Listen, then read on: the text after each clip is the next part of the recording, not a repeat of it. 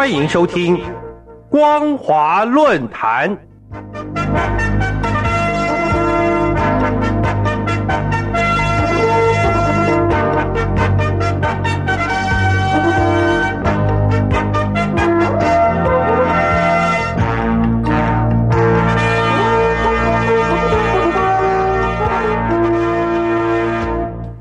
听众朋友，大家好，欢迎收听本节的光华论坛，我是苏燕。我们今天要谈论的主题是温家宝一母长文被禁，证明他与理想中国的距离越来越远。各位听众朋友，最近中共前总理温家宝的一篇一母长文在微信群遭到禁止，微信以该文章违反微信公众平台运营规范为理由，禁止分享温家宝的文章。这件事已经引起外界广泛关注，大家普遍认为温家宝突然发表长文背后可能有极其复杂的原因，而文章的被禁分享更显示中共党内斗争的严重超乎外人想象。今年清明节前夕，中共前总理温家宝撰写了一段题为《我的母亲》的长文，追忆去年底去世的母亲。该文在澳门导报上分四期刊出。文章说，妈妈一生结交的朋友都是同事、邻居、普通百姓，从未高攀过一个当官的。妈妈和爸爸一生从事教育事业，全靠微薄的工资度日，死后没有留下任何财产和积蓄。在提到父亲时，还说，在十年文革中，自己父亲也吃了很多苦。经常遭受野蛮的审讯和打骂，这些话被解读为对红二代的不屑，对文革的不满。接着，温家宝又说：“对像我这样出身的人来说，当官本是偶然之事。我奉命为警，如履薄冰，如临深渊，受事之始，即常作归计。”这段话除了表示为官谨慎外，似乎也暗示。任职总理时一直有的不得不戒备的外力干扰。当然，这段话更直接针对红二代的盘踞高位表达了不满。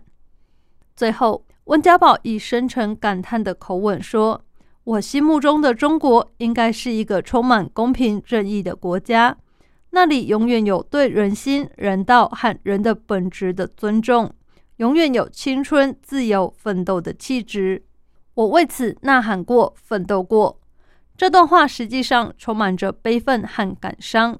所谓“我为此呐喊过，奋斗过”，等于公开承认，不仅他的努力未曾达到目的，也批判了现在执政的习近平，并未使中国成为一个充满公平正义的国家。由上可知，温家宝这篇文章确实是意有所指的。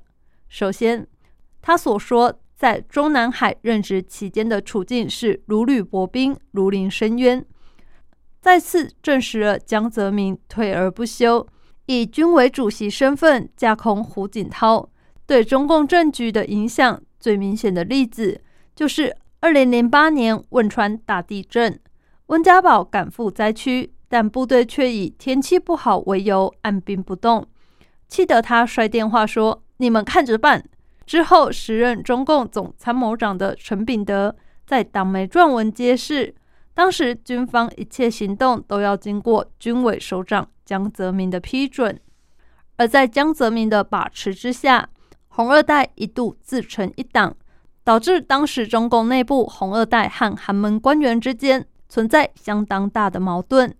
红二代基本上看不起出身寒门的官员，即使对贵为总理的温家宝。当年张木生也以代表红二代的身份写过文章，指称温家宝是抱着炸药包击鼓传花，意思摆明着是说温家宝不照红二代所定的规矩办事，一定会身遭不测。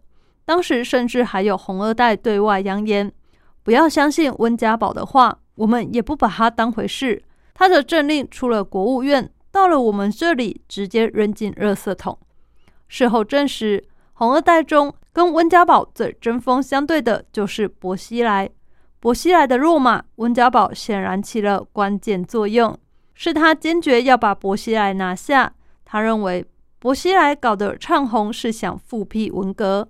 正因为红二代不把出身寒门的温家宝当回事，偏偏温家宝的形象和政绩又不错，所以红二代长期以来就制造各种谣言攻击他。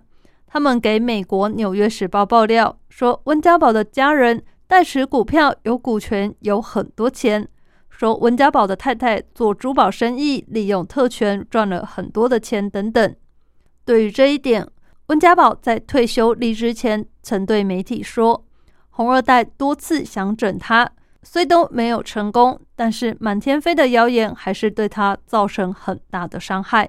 现在是否是因为又有人想动他，要拿他来祭旗，他才会借由撰写一母之文来预作回应，就不得而知了。”各位听众朋友，温家宝在中南海工作二十八年。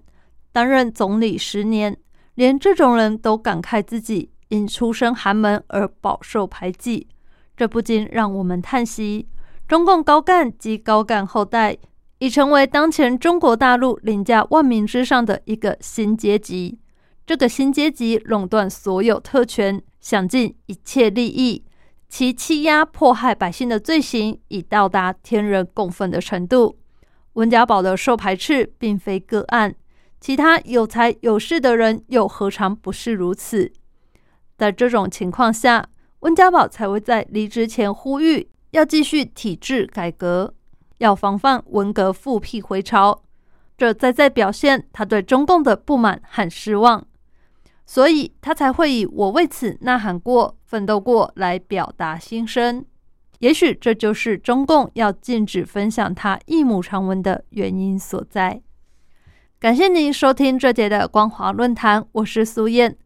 我们今天所谈论的主题是温家宝一母长文被禁，证明他与理想中国的距离越来越远。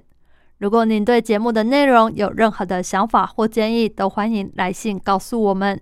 一般邮件可以寄到台北邮政一七零零号信箱，电子邮件请寄到 lily 三二九 at ms 四五点 hinet 点 net。l i l i 三二九 at m s 四五点 h i n e t 点 n e t，透过这两种方式，我们都可以立即收到您的来信，并且逐一回复您的问题。再次感谢您收听本节的光华论坛，再会。